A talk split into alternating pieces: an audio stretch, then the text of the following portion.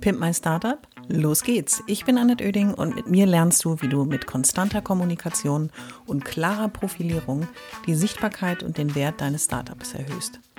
Ich bin Expertin für Unternehmenskommunikation, Selbstunternehmerin und berate seit vielen Jahren Startups. Mit diesem Podcast bekommst du immer am Montag und Mittwoch in einer kurzen Folge meine sofort umsetzbaren Profi-Tipps aus 25 Jahren Erfahrung. So sparst du Zeit und nimmst deine Startup-Kommunikation selbst in die Hand. Los geht's! Alle wichtigen Infos zur Folge und mir findest du in den Shownotes.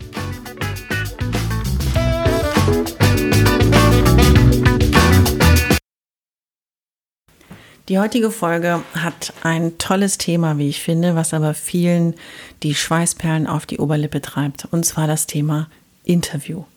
Und ich bin auch hier der Meinung, wenn man weiß, wie ist das überhaupt gar keine Herausforderung mehr. Ich habe mir das Thema Interview rausgepickt, weil als Jungunternehmerin betreibst du jetzt aktiv Netzwerkarbeit. Du überzeugst Multiplikatoren.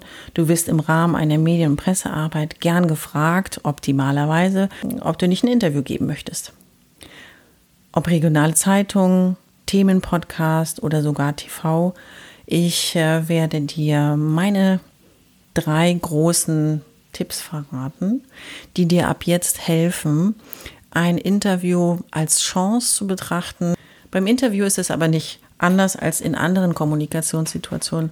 Man muss einfach wissen, wie ähm, und dann wird das keine so große Herausforderung mehr für dich sein. Also betrachte meine Tipps als Unterstützung und das Interview als Chance, dein Startup, deine Idee, aber auch deine Person den anderen vorzustellen. Tipp Nummer eins, geh in das Interview nicht als Diener des anderen, sondern auf Augenhöhe. Diener ist vielleicht ein komisches Wort, aber du weißt, was ich meine, dass ihr euch auf Augenhöhe begegnet. Das heißt, du bist berechtigt, Fragen zu stellen, Dinge abzulehnen oder auch ähm, zu ergänzen. Und der andere kann es im Gegenzug genauso tun. Klar, der andere hat dich angefragt, hat Interesse daran, mit dir zu sprechen. Trotz dessen bist du aber auch derjenige oder diejenige, die mit der Vorbereitung eine Linie und auch eine Richtung vorgeben kann, damit du auch den Inhalt mitbestimmen kannst. Das heißt, stelle Fragen, kläre das Thema, worum es in dem Interview gehen soll, welche Fragen dir gestellt werden, äußere auch offen Fragen, die du hast im Zusammenhang mit dem Interview. Kläre die Länge des Interviews, weil daraufhin kannst du dich natürlich besser vorbereiten. Musst du drei knackige Sätze griffbereit haben oder sprecht in eine halbe Stunde, wo ihr eine ganze Menge an Informationen ähm, austauschen könnt. Und jeder, der dich anfragt, hat ein bestimmtes Ziel vor Augen. Kläre für dich selber mit in Form einer Frage, was ist das Ziel des anderen, was er damit erreichen möchte. Geht es um den Gründer? Geht es um die Produktidee? Geht es um die Technik hinter der Dienstleistung? Alles Fragen, die du vorwege klären kannst. Nummer zwei. Durchführung. Das Wichtigste. Es ist, keiner darf dir den Stress anmerken, sollte es dir Stress bereiten. Versuche trotzdem möglichst lebendig zu sein bereite dich vor. Außer wenn du vor einer TV-Kamera stehst, kannst du jederzeit einen Stichwortzettel für dich als kleine Stütze parat halten. Auf diesem Zettel sollten natürlich Stichworte stehen, weil die Aufregung macht es immer möglich, dass man mal das ein oder andere übersieht oder auch vergisst. Das heißt Infos, die du dringend zu deinem Unternehmen geben möchtest. Botschaften, optimalerweise drei bis fünf, weil mehr ähm, überfordert vielleicht auch den anderen ähm, und notiere dir vor allen Dingen die Informationen, die du als ja, Nachklapp zu deinem Startup auch geben möchtest. Ob es eine Internetseite ist, ob es ein Podcast ist, ob es ein, eine Shop-Kooperation ist, wo man das jetzt äh, kaufen kann. Was auch immer du senden möchtest, ähm, notiere es dir auf deinem Zettel, sodass du es nicht vergisst. Denn es ist eine Chance, zum einen natürlich dein Startup darzustellen, dich selbst darzustellen, aber auch eine Möglichkeit, dein Produkt, deine Dienstleistung ins rechte Licht zu rücken. Letzter Punkt. Und zwar die Nachbereitung. Viele denken, wenn das Interview im Kasten ist, im Aufnahmegerät oder auf dem Schreibblock desjenigen, der ein interviewt hat, dann ist der Job getan. So ist es nicht So wie man sich im echten Leben für ein gutes Gespräch bedankt, ist es total legitim, einem Journalisten, einem Interviewer, einem, ähm, ja, dem Fragenden auch Danke zu sagen und zu sagen, Mensch, das Gespräch hat mir gefallen, ich freue mich auf das Ergebnis.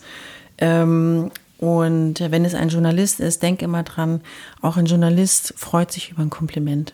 Ich habe damit ähm, ganz viel Lächeln in die Gesichter anderer Menschen gezaubert, einfach mal zu sagen, Mensch, hat mir gut gefallen, hat mir Spaß gemacht, denn es machen nicht so viele.